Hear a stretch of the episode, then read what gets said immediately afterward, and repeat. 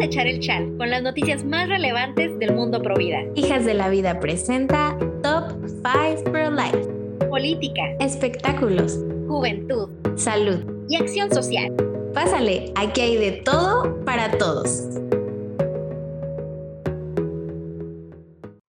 ¿Qué onda, chavos? ¿Qué rollo? Espero que estés súper, súper bien. Mil, chorro mil, chocomil. Gracias por haberte unido nuevamente a nuestra pijamada provida. ¿Qué onda, Angie? ¿Cómo estás? ¿Qué onda, Bet? Oye, hablando de Chocomil, cuéntame, ¿qué estás tomando el día de hoy? Ahora les fallé, yo no sé qué pasó. Me tomé un té antes de empezar a grabar y pues ya no, no me preparé nada para ahorita, pero el Muy té bien. está en mi ser. Sí, sí Está todavía en tu ser.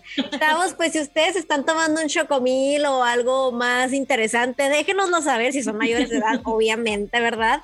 Y pues nada, muchísimas gracias por habernos eh, pues dado clic, por acompañarnos en esta pijamada nuevamente. Ya es viernesito sabroso y ya saben que estamos listísimas para echar el chal con ustedes. Traemos notas súper interesantes, traemos noticias más o menos, traemos noticias también muy buenas.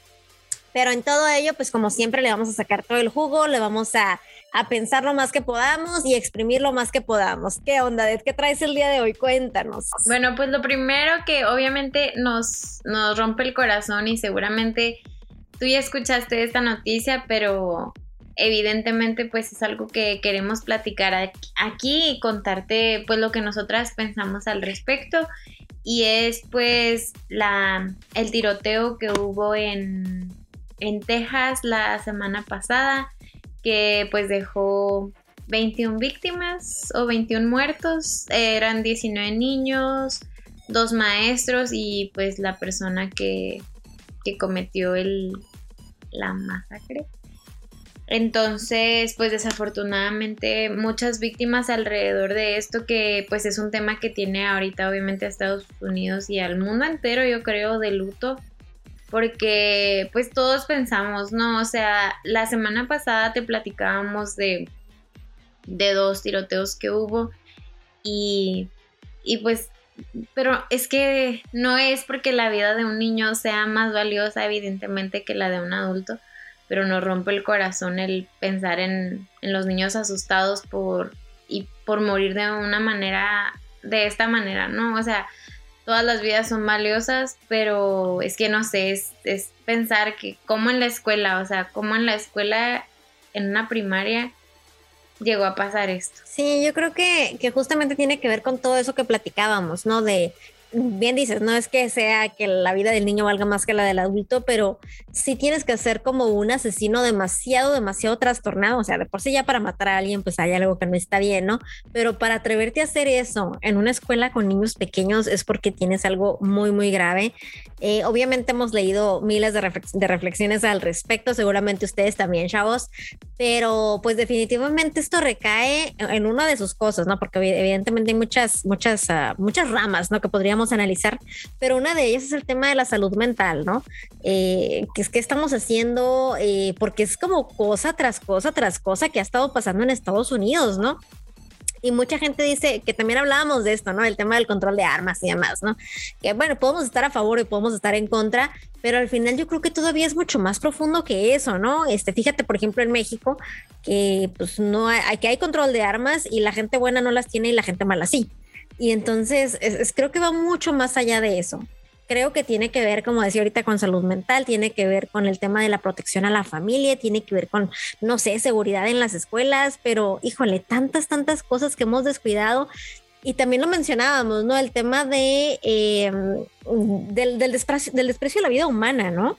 O sea, como que si entonces, si se puede matar a un bebé, pues ¿por qué no voy a poder matar a quien yo quiera? O sea, al final, pues la vida como que no importa tanto. Hay gente que hasta dice que hasta le hace un favor al bebé si lo aborta porque este mundo está muy feo. Entonces, si empezamos a hacer ese tipo de comentarios, pues luego nos sorprende que pasen estas cosas, pues era evidente, ¿no? Que iba a pasar. Sí, y fíjate que algo bien curioso, o sea, y obviamente, o sea, es que antes siempre se adjudicaba estos actos como actos eh, racistas y pues creo que hoy no realmente no se ve una razón del todo, o sea, evidentemente no no sé no sé no es como que las masacres anteriores estén justificadas, pero es algo que sí me llama bastante la atención y no es para nada por estigmatizar a nadie.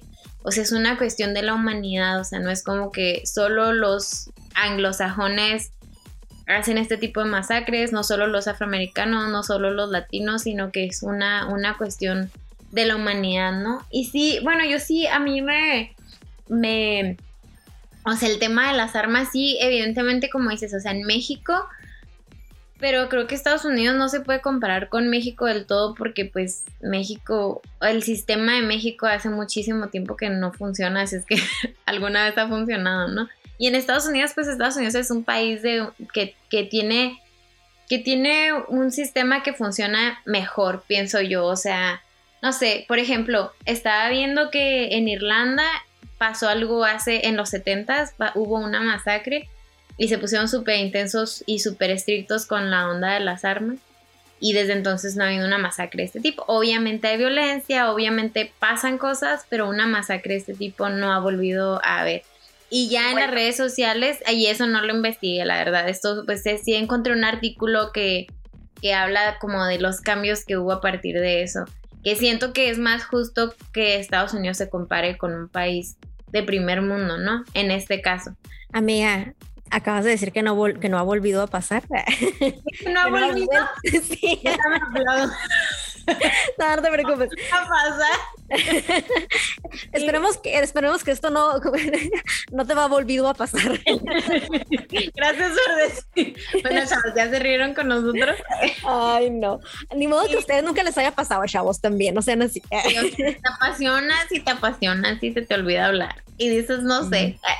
Evidentemente, no tengo la solución y lo platicábamos la vez pasada. No digo que esto sea la solución, es, es un ejemplo que vemos en otros países y, y, obviamente como, como bien dices tú, Angie, no es, no es el único problema, o sea, no es lo único que se debería de hacer si es que se hace el hecho de controlar las armas y de hacer checar el historial de la persona que, que va a comprar las armas, sino también prestar atención a estos pequeños detalles que se pueden hacer grandes y que pueden provocar también eh, una ideología equivocada en alguien, un, un, pensamiento que se combina con el tener acceso fácil a las armas, ¿no? O sea, sí, sí, obviamente sabemos que Estados Unidos padece de, ya lo platicábamos y hay cuestiones de, de enfermedades mentales y demás, pero una persona enferma mental sin un arma pues no es tan peligrosa como una persona con un arma. Y, y, lo más sorprendente es que,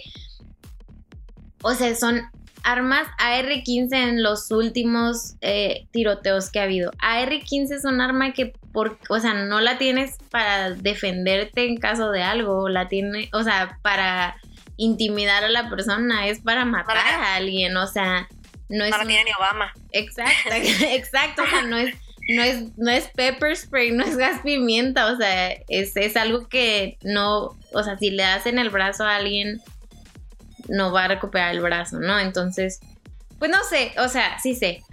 o sea, creo que, como ya dices, no es, no es, la, no es la cosa de, de una solución nada más, o sea, es un trabajo que en el es algo en lo que se tiene que empezar a trabajar ya para a prueba y error, o sea, pues traer soluciones a la mesa y empezar a trabajar en ellas porque inocentes se están muriendo, porque niños se están muriendo, porque personas en supermercados se están muriendo a causa de esto y es injusto. Sí, no, no, no es un tema nada sencillo, ¿no? Porque también al momento de hacer algo así como la provisión de armas, pues automáticamente también dejas desprotegida a la población civil, ¿no? Como lo que te decía de México, toda la gente buena no tiene un arma, pero toda la gente mala sí. O sea, ¿cómo, no? Entonces creo que, híjole, como bien dices ahorita, ¿no? Quisiéramos decir, esto es lo que hay que hacer, contrátenos, pero la verdad es que esto es un tema bien, bien complicado. Yo creo que desde nuestras trincheras lo mejor que podemos hacer es justamente promover el tema de la salud mental, de, eh, pues ahora sí que suena muy cliché, pero es cierto, el tema del amor en la familia. Yo no sé a este chavo que fue y, y que hizo esta tragedia, que causó esta tragedia, yo no sé si realmente tenía un entorno de amor en su familia, lo más probable es que no pero creo que es importante, ¿no? Eso de poner atención a los hijos y demás, si vemos alguna señal extraña, eh, porque verdaderamente pues fue algo, iba a decir sin precedentes, pero parece que desde el 2012 no, no pasaba algo así de terrible, ¿no? Habían pasado como, siento feo decir chiquitas, porque obviamente cada vida vale, pero habían pasado cosas más, pues sí, a menor escala, ¿no? Y, o sea, después de la que hubo en Connecticut, esta fue la, esta es la segunda. Exacto. O sea, Connecticut es la que ha, ha, habido más víctimas y esta es la segunda. Sí, sí, no está bien cañón. Eh, y pues sí, no, de ver, definitivamente todos los que estamos a favor de la vida, todos los que nos consideramos pro vida, pues tenemos que tener un, un tremendo eh, ¿cuál es la palabra? Como este coraje, como este enojo ante, que, ante el hecho de que pasen estas cosas, pero también como una mente muy fría, ¿no? Para no decir, sí, que este, automáticamente eh, controlen, porque eso también eh, hay tantas armas ya en circulación que si ahorita control, si ahorita en este momento prohibieran la venta de armas, de todas maneras ya habría tantas que ya es prácticamente imposible de realmente controlar, ¿no? Entonces tenemos que analizar, tenemos que volvernos realistas y tenemos que volvernos también, eh, pues, partidarios de la vida en todas las etapas, lo que siempre decimos, ¿no? No podemos decir, ay, no, mataron a un niño de cinco años, qué horror, pero mataron a un bebé, ah, está bien porque la mamá no lo quería. Es, es como, tenemos que ser congruentes, ¿no? Aquí en todo. Sí, claro. Sí, pues bueno. Sí, nomás, o sea, como último mensaje de esta noticia y, no nos queremos ir tan abruptamente nomás, pero nomás pues si tú conoces a alguna de las víctimas y de todas maneras, o sea, como sociedad creo que pues nos duele a todos, nos duele saber que esto puede pasar en cualquier momento, en cualquier lugar, aunque no es la primera vez que pasa, pero pues si tú conoces a alguien igual te mandamos un abrazo y obviamente nos unimos espiritualmente a todas las familias que ahorita pues están en shock todavía por, por esta noticia y que ojalá encuentren el pronto consuelo. Evidentemente sabemos y aunque no, no tengamos una víctima cercana, pero pues nos unimos a, a su dolor. Así es, no, la verdad es que sí son, son noticias difíciles. Eh, vamos a pasar a otra que también está, es que como que el mundo tiene un gran resentimiento con los niños, ¿no? De, de diferentes maneras, claramente esto fue algo trágico, algo drástico, algo que, que llamó mucho la atención, pero hay otras cositas que son menos, que acaparan menos primeras planas, pero que igual siguen siendo escandalosas, siguen siendo terribles. Eh, y tal es el caso de, bueno, voy a empezar platicando esto, pero haciéndote una pregunta, a ver qué, a ver qué me dices, ¿qué, qué tipo de tareas te dejaban a ti en la escuela cuando tenías, no sé, siete años? Pues era tijeritas uno, tijeritas dos, coloritos. No manches, amigos, es el kinder, güey. ¿Te reprobaste o qué? El kinder yo tenía cuatro años en el kinder. No, dije siete, siete años. Ah, entendí cuatro. Ay, pues no me, acuerdo, me acuerdo que, pues, que serían sumas, y de español pues eh, encontrar el sujeto y el predicado, ¿no? y ahora encontraste el sujeto con el que te vas a casar. ¿Cómo pasó la vida? Oye, mía, pues fíjate que saco el tema porque hay una escuela a que ni sabes dónde, en Canadá, por supuesto este Canadá que ya nos tiene, así como Oklahoma siempre nos pone contentos, Canadá siempre nos hace enojar. Bueno, pues en Canadá. Esos vecinos, esos vecinos. Toda la vida, ya sabes. Pues resulta que una escuela en Canadá eh, le está dejando tareas justamente a niños eh, de entre, a ver, acá tenía el dato, eh, de entre 3 a 7 años, justamente eso de tijeritas sí aplica a eso que decías, ¿no? Que es, viene prácticamente en un libro que dice, este libro proporciona actividades y discusiones que los padres pueden usar si sus hijos, con sus hijos para iniciar conversaciones sobre cómo mantenerse a salvo del abuso sexual. Hasta ahí todo bien, ¿no? Suena como, pues irrazonable y demás. Eh, sin embargo, pues abarca una amplia gama de temas, incluidos límites cuerpos. El problema con este tipo de tareas es que luego empiezan a avanzar y avanzar y avanzar y empiezan incluso a explicar a niños, imagínate, de 3 a 7 años, cuestiones como la masturbación, cuestiones de cómo hacerlo, de dónde hacerlo, y eso está muy, muy fuerte, porque enseñar placer, el placer sexual a un niño, por supuesto que es una puerta enorme a la pedofilia. Esto abre también la posibilidad de que maestros pues obviamente puedan abordar este tema, estos temas con los niños porque es parte de la carta de, de, la clase, ¿no? Entonces tienen que hablarlo con ellos. ¿Y cuánto se les expone, ¿no? A que puedan darse situaciones de riesgo cuando estos temas son abordados en la clase. Justo por eso fue que este Ron DeSantis, el gobernador de Florida, pues justamente a principios de este año dijo, no, a ver, antes de los ocho años está totalmente prohibido que les hablen de sexualidad, de género, de todo este tipo de cosas en las escuelas, ¿no? ¿Por qué? Porque pues obviamente un maestro, un extraño, no tiene ninguna razón para estar hablándole de algo así, pues a tus hijos, ¿no? Esto es algo que si acaso lo, lo darán los papás y del modo que ellos quieran y consideren pertinente, ¿no? Sin embargo, pues en Canadá ahorita se está llevando a cabo todo este tipo de, temas a todo lo que da. De hecho, también estaba viendo una nota, a ver si la encuentro ahorita, de que en una parte de Estados Unidos, ahorita les digo exactamente dónde, se les, la directora también como que traía temas medio, medio extraños y se llevó a los niños a una tipo expo de juguetes sexuales también niños de primaria, ¿no? Y pues obviamente había toda cosa, de, toda clase de cosas horribles que se puedan imaginar, ¿no? Eh, muy impactante para un niño de esa edad, ¿no? Y totalmente innecesario, ¿no? Yo no creo que un niño de esa edad tenga ninguna necesidad, pues, de estar viendo ese tipo de cosas, ¿no? ¿Tú qué opinas, Odette? A ver, cuéntanos. Evidentemente es un abuso, o sea, y como dices, es una puerta, porque sí, claro que se sabe que generaciones a lo mejor de nuestros abuelitos tenían un problema con nombrar las partes del cuerpo, con explicar, con explicarte detalladamente qué era, pero como, como tus papás, como tus guías. Esto creo que a lo mejor esta clase se le debe haber dado a los padres y que ellos decidieran qué comparten con sus hijos para decir a lo mejor los términos adecuados y evidentemente pues creo que ya el padre puede tomar como decisión si habla con sus hijos o no de, la masturbación, que nosotros estamos totalmente en desacuerdo, pero pues creemos en que los papás tendrán esta legítima autoridad, eh, tienen esta legítima autoridad para hablar de ellos, para hablar de ello con ellos en el momento que crean que es adecuado. Pero una persona desconocida, aunque sea tu maestro, o sea, le estás abriendo esta puerta para que que les va, les va a señalar a los niños cuáles son sus, cuáles son sus genitales y luego después si ella los, oh no, o sea, no, no me quiero poner en escenarios, pero pues sabemos qué ha pasado y, y creo que es súper peligroso y creo que es un abuso contra los niños. Sí, es totalmente abuso y perversión de menores. Fíjate, ya encontré la nota. Básicamente, a ver, la directora de una junta escolar, esto fue en Washington, ¿eh? Está organizando un evento LGBT para niños en una sex shop. O sea, no era una, no era una expo, al parecer es una sex shop. Eh, esta mujer al parecer es la propietaria del, negocio, por eso tenía como probablemente mucho interés, ¿no? Pero fíjense qué mente tan retorcida para querer llevar a niños, ¿no? Eh, eh, ofrece sesiones de entrenamiento sexual de 50 minutos. el 1 de junio presentará a jóvenes queer, que esto es de 0 a 18 años. Eh, para un micrófono abierto. Em, ella dice, creemos, creemos que normalizar, aceptar y afirmar todos los cuerpos, identidades y experiencias de género es un acto inherentemente político. El placer es nuestra revolución, así lo dice la directora muy orgullosa, ¿no? Y pues obviamente esto generó un montón de controversia entre los papás, justamente por eso que dices, ¿no? Porque oye, es que hablarle de sexualidad a mis hijos me toca a mí, no a ti, este directora, no, o sea, no a nadie más, y menos en un contexto como eso, ¿no? Porque normalmente cuando se les habla así, pura y únicamente el placer, pues se queda totalmente de lado la parte del amor, la parte, eh, pues sí, ¿no? De la afectividad, de la trascendencia, ¿no?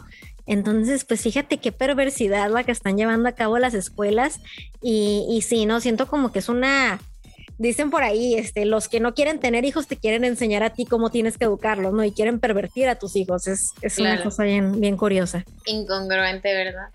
Así es, sí, pero muy peligrosa también, ¿no? Entonces. Sí, pues es que pues son las mentecitas que, o sea, por eso, por eso es, ¿no? Porque son mentecitas que van a absorber la información que se les dé, ¿no? Y, o sea, para ellos, qué mejor que empezar desde los 3, 4 años a plantearles todas estas situaciones para que, pues, para que ya no les extrañe esta información, ¿no? O sea, para que cuando estén en la secundaria bien a gusto puedan hablar sobre estos temas con ellos. Y pues no, o sea, nosotros creemos en el derecho de los padres a, educar en este sentido.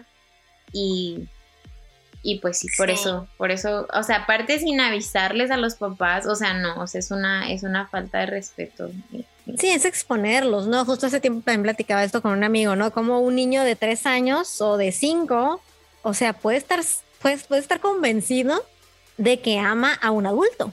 Imagínate qué peligroso es eso, ¿no? si empiezas a meterle esos temas desde tan chiquito y sobre todo mal enfocados. Ya que abrimos este tema, o sea, ¿cuántas ahora hay tantas propuestas para que a los pedófilos ya no se les llame así? Porque, porque pobrecitos los estamos estigmatizando y es como, ok, pues sí, o sea, es un abuso porque no se van a estigmatizar. Ah, pero si fuera, y sorry que lo diga, pero si fuera un sacerdote católico, entonces sí le puedes decir todas las ofensas que es, que es que quieras en caso de que haya cometido un delito como eso, que no digo que, que esté bien ni que se justifique, pero en esos casos sí quieren atacar a la persona, ¿no? Y no, y hasta si no lo ha cometido por el hecho de ser sacerdote, es como de ah, que, ¿verdad? Claro, o sea, ya desde, ya nomás con ser sacerdote ya es pedófilo porque, porque algunos, o sea, hay una estadística y obviamente es algo que se tiene que reconocer, pero entonces ya ahora se generaliza, o sea, solo... Pues, claro, no, y si lo piensas, pues también esa estadística es parecida a la que hay de maestros que también abusan de alumnos, ¿no? Claro. obviamente cada vez que veas a un maestro no le vas a decir, ah, eres un abusador. Pues no, no, porque pues entiende que es una estadística, que no son todos, que hay de todo. Entonces, igual, ¿no? Debería de ser algo así con los sacerdotes, entender que cada persona es diferente, pero, pero bueno, así somos, ¿no? Ay, pues sí. Pues bueno, pasando a, a noticias buenas, Angie. Ay, por fin. Por fin, no, ya, ya, ya, sí, ya la verdad que que es, pesado y nos roba la energía hablar de, estos temas. Sabemos que lo tenemos que hacer y te queremos mantener informado, pero vamos a pasar a noticias positivas. Ya que, bueno, nada más, bueno, nos enteramos que, según, no sé si estás tú enterada sobre el sobre los playoffs y sobre el básquetbol, pero bueno, pues uno de los equipos favoritos que era el de San Francisco tiene un jugador súper importante. no nada más porque esté en el equipo, todos son importantes, todos son importantes, pero se llama Stephen Curry y su mamá declaró que ella en algún momento consideró em, cometer un aborto. Y afortunadamente se arrepintió, dice que incluso estuvo afuera de una clínica de Planned Parenthood, hizo su, hizo su cita y todo y estuvo afuera de la clínica, pero no se acercó nadie a hablar con ella ni mucho menos, solo que cuando ya estaba ahí afuera decidió que, que, mejor, que mejor le iba a dar la oportunidad de vivir a su hijo. Tenía en sus manos la oportunidad de no hacerlo, pero decidió darle la oportunidad de vivir y pues Obviamente no porque sea una persona famosa, sabemos, lo hemos dicho, todos tenemos la misma dignidad, no importa. Pero todas estas teorías que giran en torno al aborto, que hablan de, no, que no sabes cómo va a ser la vida de la, de la persona y por eso mejor que no venga a sufrir este mundo, pues Stephen Curry, hasta lo que nosotros sabemos, está teniendo una gran vida. Ahorita está en un equipo de básquetbol súper importante, haciendo muy orgulloso a su país y a su mamá y a su familia y pues a todos los que le vayan a este equipo, ¿no? Oye, a lo mejor lo que la señora sintió cuando estaba allá fuera de la clínica iba a ser una patada, pero a lo mejor fue un, manotazo, ¿no? si, el chavo iba a ser este basquetbolista, ya traía el talento. Oye, no, qué padrísima historia, me encanta, me encanta. Fíjate que justamente hace unos días estaba viendo un post en Facebook en Facebook que compartió alguien la verdad no lo leí completo porque me quedé como que, ya sabes, como, como, no me pueden ver ustedes porque es un podcast, pero estoy como rolando mis ojos, como, haciendo de huevo cocido. Torciendo los ojos, sí. Bueno, básicamente lo que decía era algo así como que, este, que la una, una muchacha así como de 15 años o algo así salía de su casa, así como que vestida medio provocativamente y que la mamá le decía, mija, ¿dónde vas? Y que la muchacha decía, mamá, no es tu problema. Y que se fue, este, con el novio y que el novio la embaraza y en cuanto la embaraza pues la abandona, ¿no? Y entonces pues ahora ya es problema de los papás porque los papás tenían que hacerse cargo, ¿no? Y luego este, total que van siguiendo la vida del niño, ¿no? Ah, pues la, muchacha no tenía dinero, los papás tampoco, entonces tuvieron que agarrar subsidios del Estado para poder mantener a ese niño. Y entonces el problema ya fue de todo el Estado. Bueno, en pocas palabras, creo que tenían buena intención los que escribieron esto, pero me llama muchísimo la atención cómo lo catalogan como el problema porque sigue la historia hasta que el muchacho este, está grande y se convierte en un delincuente, por supuesto. Entonces lo van planteando así como el peor escenario posible y entonces es un problema para la sociedad y entonces, o sea, y, y no le dejan de llamar el problema y me quedé como, ah, caray, o sea, ¿qué tan mal estamos? Que automáticamente asumimos como que el hecho de que hay un embarazo inesperado es un problema y que además seguro, como su mamá pues tenía 15 años, no tenía recursos, seguro se va a convertir en un delincuente y ya, o sea, como a, a qué hemos reducido la dignidad humana, ¿no? Para convertirla en simplemente algo con lo que hay que cargar, ¿no? Casi, casi. Entonces, pues obviamente no le puse nada a la persona porque pues me he vuelto más prudente en redes, chavos, quiero que sepan, pero, pero luego aquí vengo y me desahogo con ustedes. Entonces, eh, pues no sé, me, me, llama mucho la atención, ¿no? Porque creo que sí tenía bastantes likes y creo que es un reflejo, ¿no? De, de cómo estamos, ¿no? Y de cuánto valoramos pues la vida.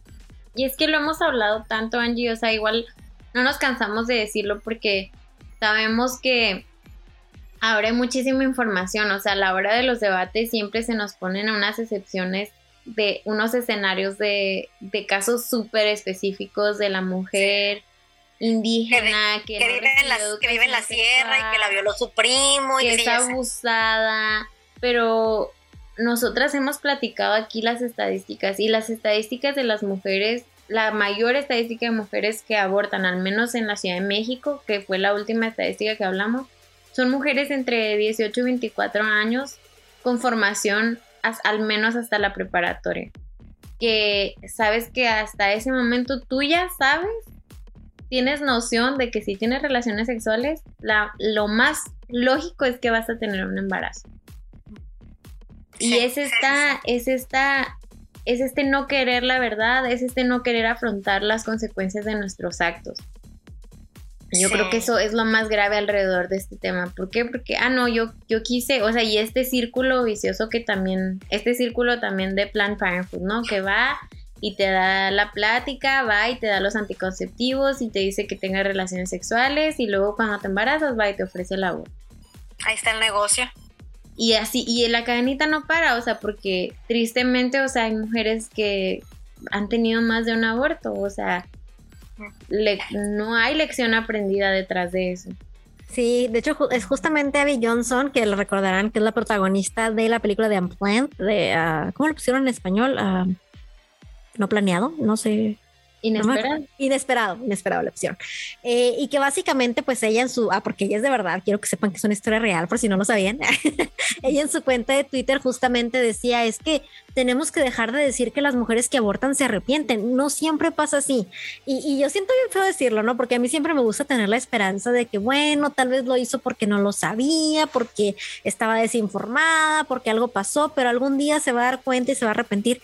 Y ella decía como que, a ver, no, no, no, no, muchas de ellas están completamente conscientes de lo que están haciendo y aún así deciden hacerlo.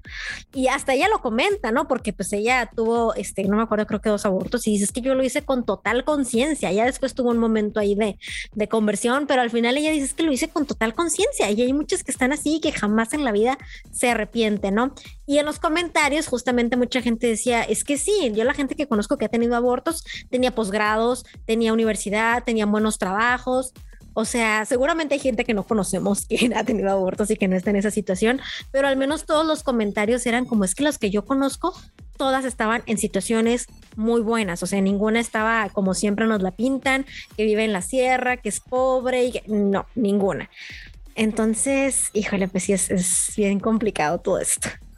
Sí, creo que nos podríamos extender, ustedes saben que nos podemos extender muchísimo, pero pues eso es como nuestra opinión al respecto y, al final esta es una buena noticia porque son historias de éxito, o sea, son historias de, personas que pueden demostrarte que, que no, no, no puedes predecir lo que va a pasar con sus vidas. No sé cuál es la historia de él, la verdad.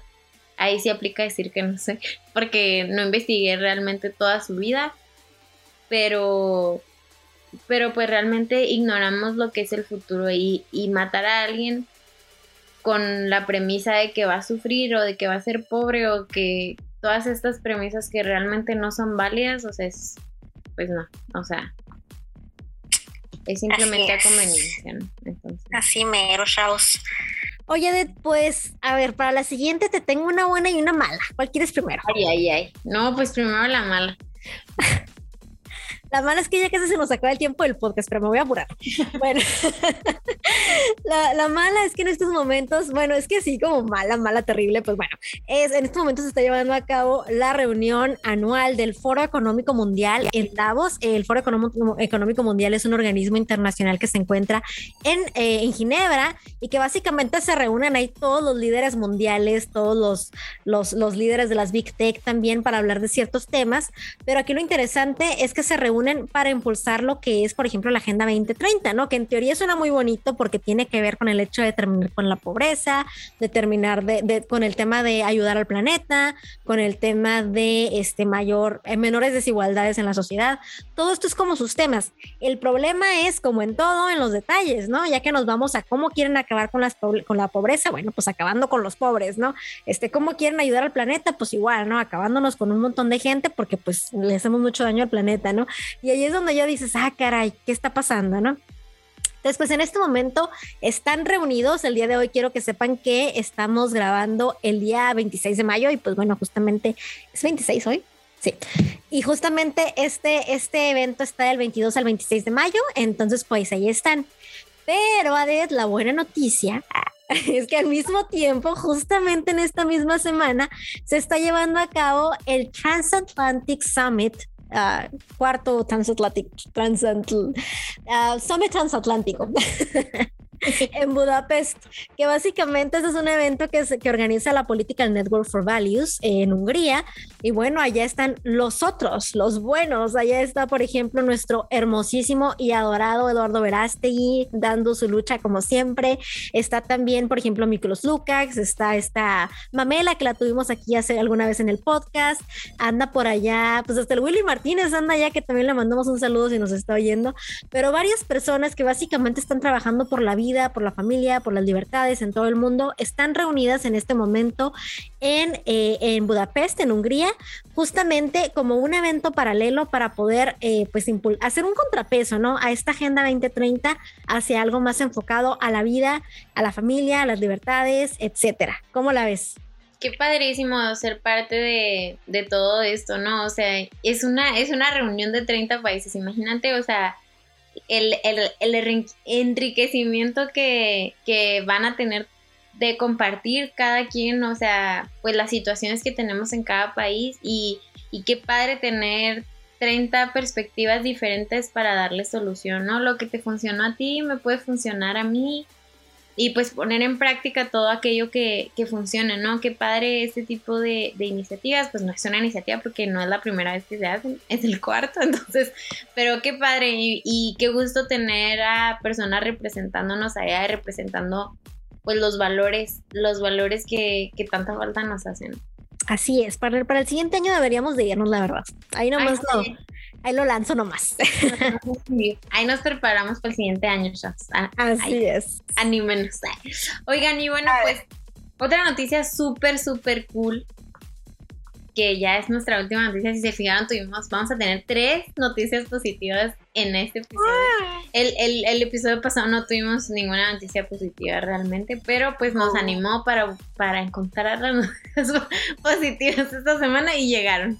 Y llegaron. Así que bueno, pues les, quiero, les queremos platicar. Ya saben, Oklahoma es el estado es el estado de los plumones acá en Estados Unidos. que nos cae bien. Angie, Angie, hace esa referencia. La niña en los plumones, ya saben, la niña aplicada, pues eso es Oklahoma para nosotros.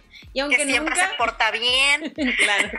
Y aunque nunca nos vamos a ir a vivir a Oklahoma, sí queremos celebrar que ya les habíamos platicado que pues traían esta iniciativa de prohibir el aborto desde la fertilización o desde, desde la concepción, que es como nosotros le llamamos, ¿no? Que es cuando la vida comienza.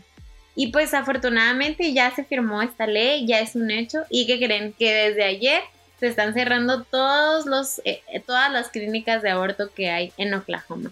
¡Wow! Está para, está para irnos de fiesta. Eh.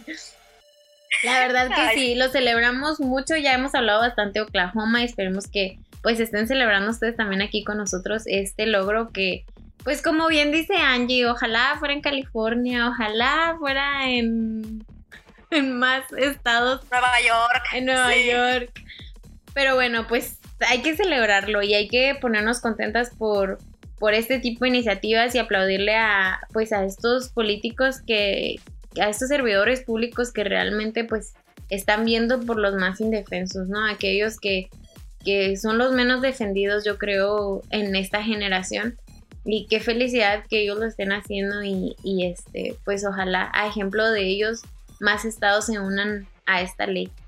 Así es, no, la verdad es que sí nos da un chorro de gusto, aunque no vivimos ahí, pero estamos con ellos y nos da muchísima alegría, ¿no? Que, que se empiecen a ver señales de respeto a la vida, de amor a la vida. Creo que esto puede ser un, un gran cambio, ¿no? Para Estados Unidos, después también de lo del el, borrador que se filtró de la Suprema Corte, que también hay por ahí un chismecino, que esto probablemente se estará eh, pues posponiendo un poco por el tema de que fue algo muy controversial cuando salió a la luz. Sin embargo, esto no significa que se haya olvidado, sino que eh, pues se le va a dar un poco más de tiempo.